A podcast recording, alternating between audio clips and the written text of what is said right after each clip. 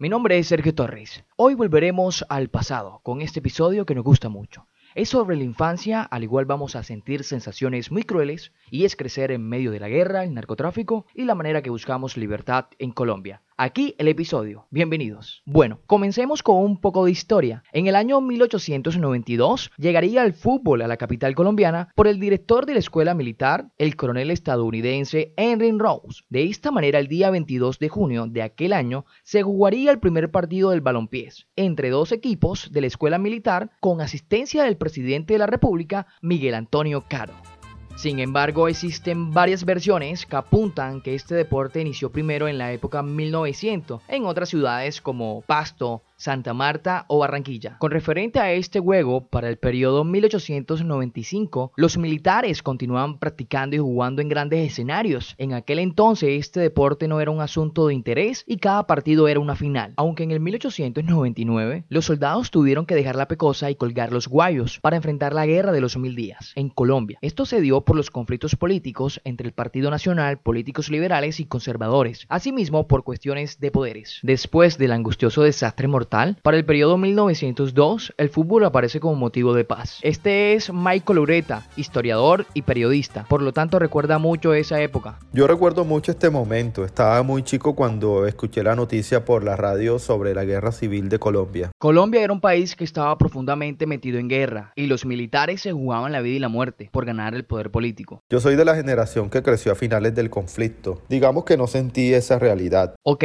como todos sabemos lo que pasó en esa era, el territorio colombiano presentaba una serie de contratiempos y los muertos se iban aumentando. No había una solución para dejar de pelear, pero sí una razón para buscar libertad. De tal modo pasarían los años. Una pelota de forma circular y de poco valor sería el eje principal para que se diera la paz en Colombia. Ahora me doy cuenta de la importancia de un balón de fútbol. Además fue mi primer regalo cuando tenía 5 años. ¿Cómo fue el recibimiento de ese detalle? Para esos días estaba muy de moda y todos mis amigos alrededor tenían un balón. Solo faltaba yo. Sinceramente me dio tanta alegría por tener mi propia pelota. Para Michael, sea de mucha importancia de haber jugado y pateado la pecosa en su niñez, pero detrás de un balón hay una historia que pocos conocen. De esta manera, para el 6 de agosto del 1906, supuestamente se jugaría el primer partido en Colombia entre los equipos Barranquilla Fútbol Club, Santander, Juventud y Unión Colombia. Eran los referentes en esos momentos. Sí, claro, los equipos siempre estaban uniformados con camiseta roja, franjas blancas y pantalones azules. Estos colores eran una manera de expresar la libertad y celebrar la paz, pero también habían gustos y preferencias.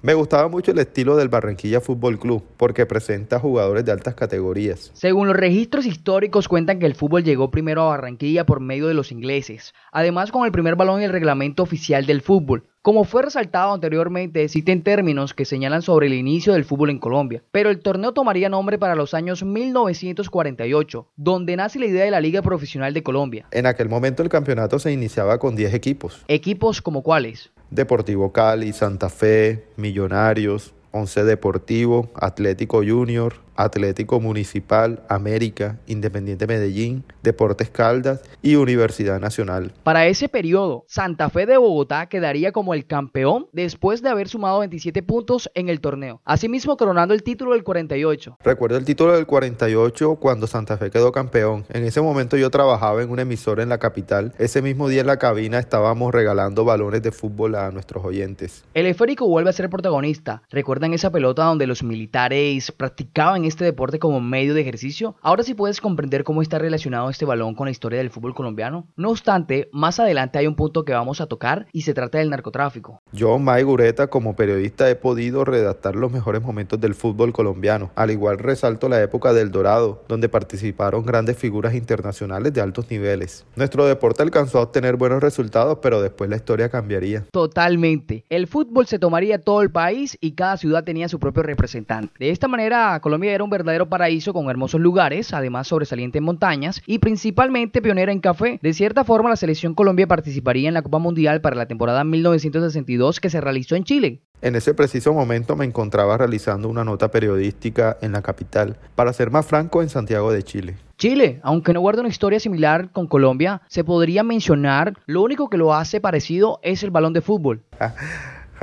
la pecosa, aunque en Chile es llamada la pelota, ¿no? Déjame y te cuento un poco de mi experiencia e, en Chile. Esto quiere decir que... Eh, la tricolor se enfrentaba con la selección de la Unión Soviética, era un super partido y bueno, Colombia iba perdiendo. Sin embargo, el volante de Marcos Cola anotaría lo que es hasta el momento el único gol olímpico en la historia de los mundiales, fíjate. Así que de ese modo le hizo el gol también al mejor arquero del mundo de esa época, que era popularmente llamado como la araña negra. Este partido fue de suma importancia por varios motivos. Se le puede mencionar por el gol olímpico, por anotarle el tanto al mejor arquero de la historia y para resaltar ese encuentro quedaría igualado con un resultado de 4-4. La selección Colombia recibiría un punto. Bueno, regresando un poco a la aventura del fútbol en Colombia, como lo mencionaste anteriormente, ¿de qué forma la regla de este juego cambiaría la historia? El poder de la mafia y los grandes carteles de Colombia se tomarían los años 70 hasta la época de los 90. El narcotráfico gobernaría todas las inversiones en los niveles del balompié. El fútbol en Colombia se convirtió en un total negocio. Los líderes comandaban el territorio y eran llamados los hermanos Gilberto y Miguel Rodríguez, con su mala intención de lavar dinero con el equipo de América de Cali. Aunque inicialmente la influencia del narcotráfico tomaría parte en la ciudad más antigua de Colombia, en Santa Marta con el equipo Unión Magdalena. Personalmente como historiador recuerdo mucho este momento. Supuestamente se presentaban estas fachadas con el propósito de evadir los impuestos con el Estado. Los equipos eran patrocinados y manejados por estas personas. Además utilizaban el balón como medio de fuente para sacarle provechos económicos. Pero justo después, en la época de los 80, aparece Pablo Emilio Escobar Gaviria, el patrón, como era llamado en su momento. Fue una época difícil para el territorio colombiano, eh, pues estábamos en zona roja por la llegada de esta figura que era narcotraficante, terrorista y además político. No, de ese modo era también pues el fundador y máximo líder del cartel de Medellín. Para Pablo Emilio, un balón de fútbol sería la herramienta perfecta para volverse millonario. De gran manera estaba relacionado con el fútbol profesional y tiempo después compraría varios títulos, entre ellos estarían relacionados los equipos El Envigado, Independiente Medellín y Atlético Nacional. Cuando hablé con Ureta, le hice la pregunta y luego entendí la influencia del narcotráfico y por qué no había tanta libertad en este país. Aunque ya estaba el derecho de la libre expresión y cada uno podía manifestar sus opiniones o ideas, sin embargo el periodismo para aquel momento era muy difícil y hablar de estos temas, esto sería un gran peligro mortal. Ureta me dijo, no fueron los mejores momentos para el fútbol colombiano. La llegada del capo de los capos le cambiaría la historia. Esto quiere decir, Escobar utilizaba este deporte para el lavado de dinero, al igual usaba equipos para transportar la droga a otros lugares. La figura más importante, Pablo Emilio Escobar, se puede mencionar que ha sido el narcotraficante más relevante de la historia colombiana.